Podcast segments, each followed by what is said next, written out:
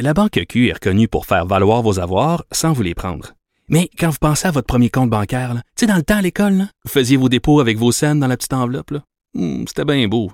Mais avec le temps, à ce compte-là vous a coûté des milliers de dollars en frais, puis vous ne faites pas une scène d'intérêt.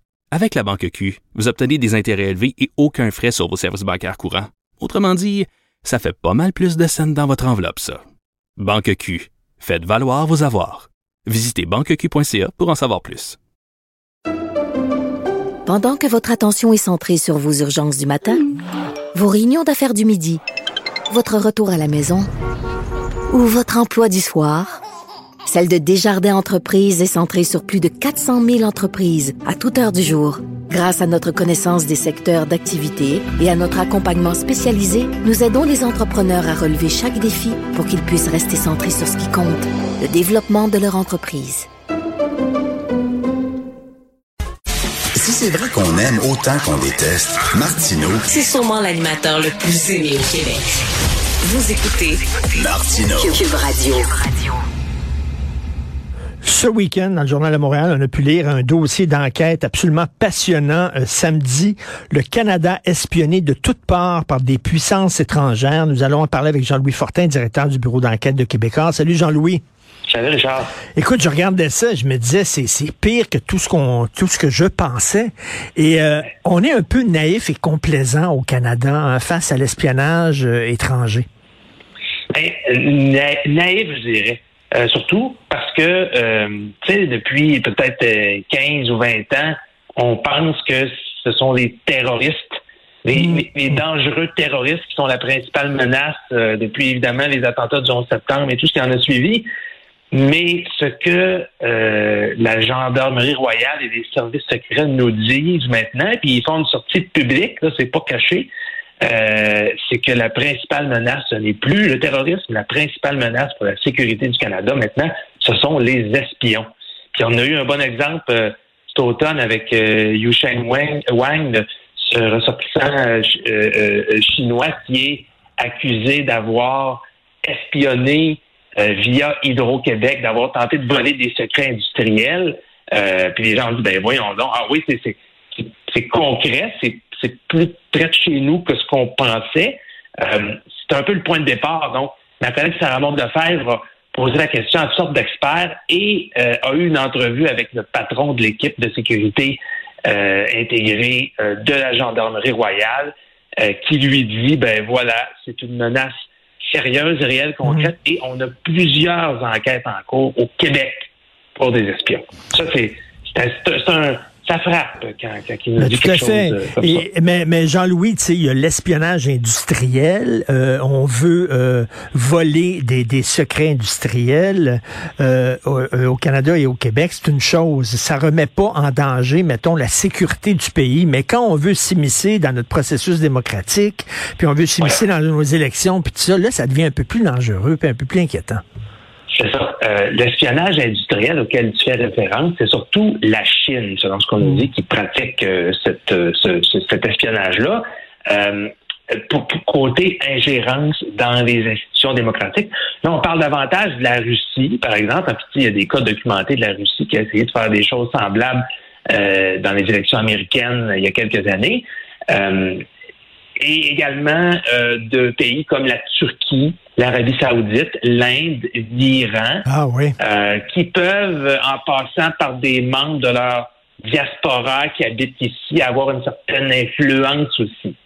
Donc, c'est c'est c'est apeurant, intriguant, je sais pas comment on peut le qualifier, mais euh, d'ailleurs, Élections Canada, dans un rapport qui a été déposé au Parlement canadien euh, euh, cet automne, euh, explique qu'ils sont la- tous les jours ils sont attaqués, ils sont Ben oui. l'objet de, de cyberattaques euh, constantes. Le, le- le directeur a témoigné devant un comité du Parlement en disant que Élections Canada, via son site web, subissait des, des cyberattaques tous les jours. Alors, et ce qu'il nous dit, c'est que bon, il n'y a pas eu de brèche, mais souvent les brèches, on, les découvre une fois que le mal est fait.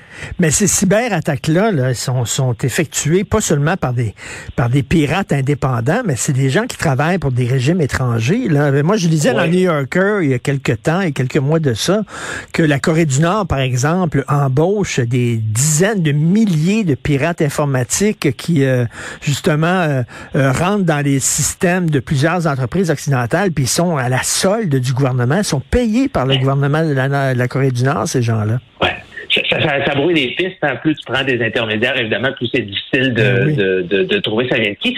Moi, il y a quelque chose que j'ai trouvé super intéressant euh, euh, de, la part de David Baudouin, qui, est, qui, est, le patron de l'équipe intégrée de sécurité nationale, qui nous dit souvent comment une enquête commence, comment on est mis sur la piste d'un espionnage. Et souvent, c'est des entreprises, une firme, une société d'État qui nous contactent pour dire, ouais, on, il y a eu des, intrusions bizarres dans le système, où il y a eu euh, un, comportement suspect d'un employé qui a, qui a accédé à distance à de l'information qu'il ne devrait pas avoir hmm. normalement. Puis, ça a l'air de rien, ça a l'air banal. Bon, toutes les entreprises ont des procédures de sécurité de l'information. Euh, euh, et là, ben, souvent, c'est le point de départ, puis on se rend compte qu'il y a une influence étrangère derrière ces, ces cybermenaces-là. C'est bien que les gens soient plus sensibilisés. Hein? Pas mal convaincu que tous ceux qui nous écoutent, qui, ont, travaillent pour une, entreprise, euh, qu'elle soit petite, grande ou moyenne, les politiques de sécurité d'information, d'accès au réseau de l'entreprise ont été revues euh, dans les derniers mois. Et il y a des formations continues qui se donnent pour les employés. C'est pas pour rien parce qu'on se rend compte y a des réseaux qui sont très vulnérables. Tu sais, parce que il y a des euh, justement il y a des organismes, euh, des entreprises, euh, ils se font voler leurs données, des, et là on dit ben payez un certain montant, puis on va vous redonner ces données-là qui sont importantes pour le fonctionnement de votre entreprise. Il y a beaucoup d'entreprises qui payent. Euh, il y a des pirates comme ça qu'on associe au crime organisé en disant ils font ça pour de l'argent, mais mais il y en a qui travaillent peut-être pour des gouvernements étrangers qui font ça. Puis je vous invite à aller voir sur notre site web parce que tu sais l'image de l'espion qu'on a, tu sais souvent bon on a, on a tous vu les films de James Bond, là, ton, mais c'est pas l'espion moderne là, il est beaucoup plus difficile à, à, à, cerner, à cibler. Il peut avoir tout plein de formes là. Euh, ça, c'est euh, Monsieur, Monsieur Wang, là, qui est accusé d'espionnage chez Hydro-Québec, là, c'est, pas, ça n'a pas le profil du James Bond, tu sais.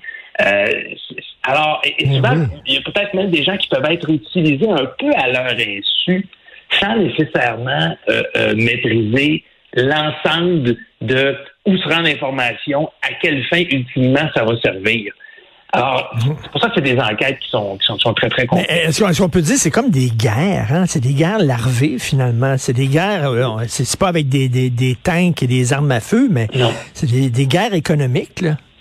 Effectivement. C'est pour ça que le Canada, euh, il y a ce qu'on appelle les, les, les cinq euh, pays, euh, les, les, le groupe des cinq, qui est une alliance du service de renseignement avec des pays, bon, qu'on connaît bien, les États, Canada, États-Unis, Royaume-Uni, Nouvelle-Zélande, Australie. et donc, ces cinq alliés-là veulent travailler ensemble pour enrayer cette menace-là, cet espionnage-là, bon, qui nous vient, que ce soit de la Russie, de la Chine, de pays comme l'Iran, la Corée du Nord, l'Arabie saoudite. Et malheureusement, et là, on a du retard à rattraper. Ce que les experts ont dit euh, à Sarah Maud Lefebvre du bureau d'enquête, c'est que ces pays-là, nos alliés en font plus que nous, ont arrêté mmh, plus de mmh, personnes. Mmh. Euh, on peut penser au mois d'octobre, les États-Unis ont, arrêté 13 individus qui travaillaient, semble-t-il, pour des services secrets chinois euh, euh qui se sont qui voulaient entraver les poursuites contre le géant Huawei, hein, qui ont été soupçonnés d'espionnage à certains, euh, certains points. Le Royaume-Uni a également fait des, des, belles prises en matière d'enquête pour espionnage. En Nouvelle-Zélande aussi. Mais bref, il semble que nos services secrets vont, devoir travailler fort pour... Euh, pour être à la hauteur de ce que nos ben oui. font Ben justement, peut être un peu plus sévère pour leur serrer la vis plus. Euh, tu fais bien le mentionner, hein, c'est un dossier euh, intéressant de Sarah Maud de Lefebvre qu'on peut aller voir sur le site internet du Journal de Montréal et la présentation graphique aussi est très soignée. Merci beaucoup, ah, Jean-Louis. Euh, on, a une, on, a une, équipe formidable là, ah, oui. qui fait des, des, des micros sites web.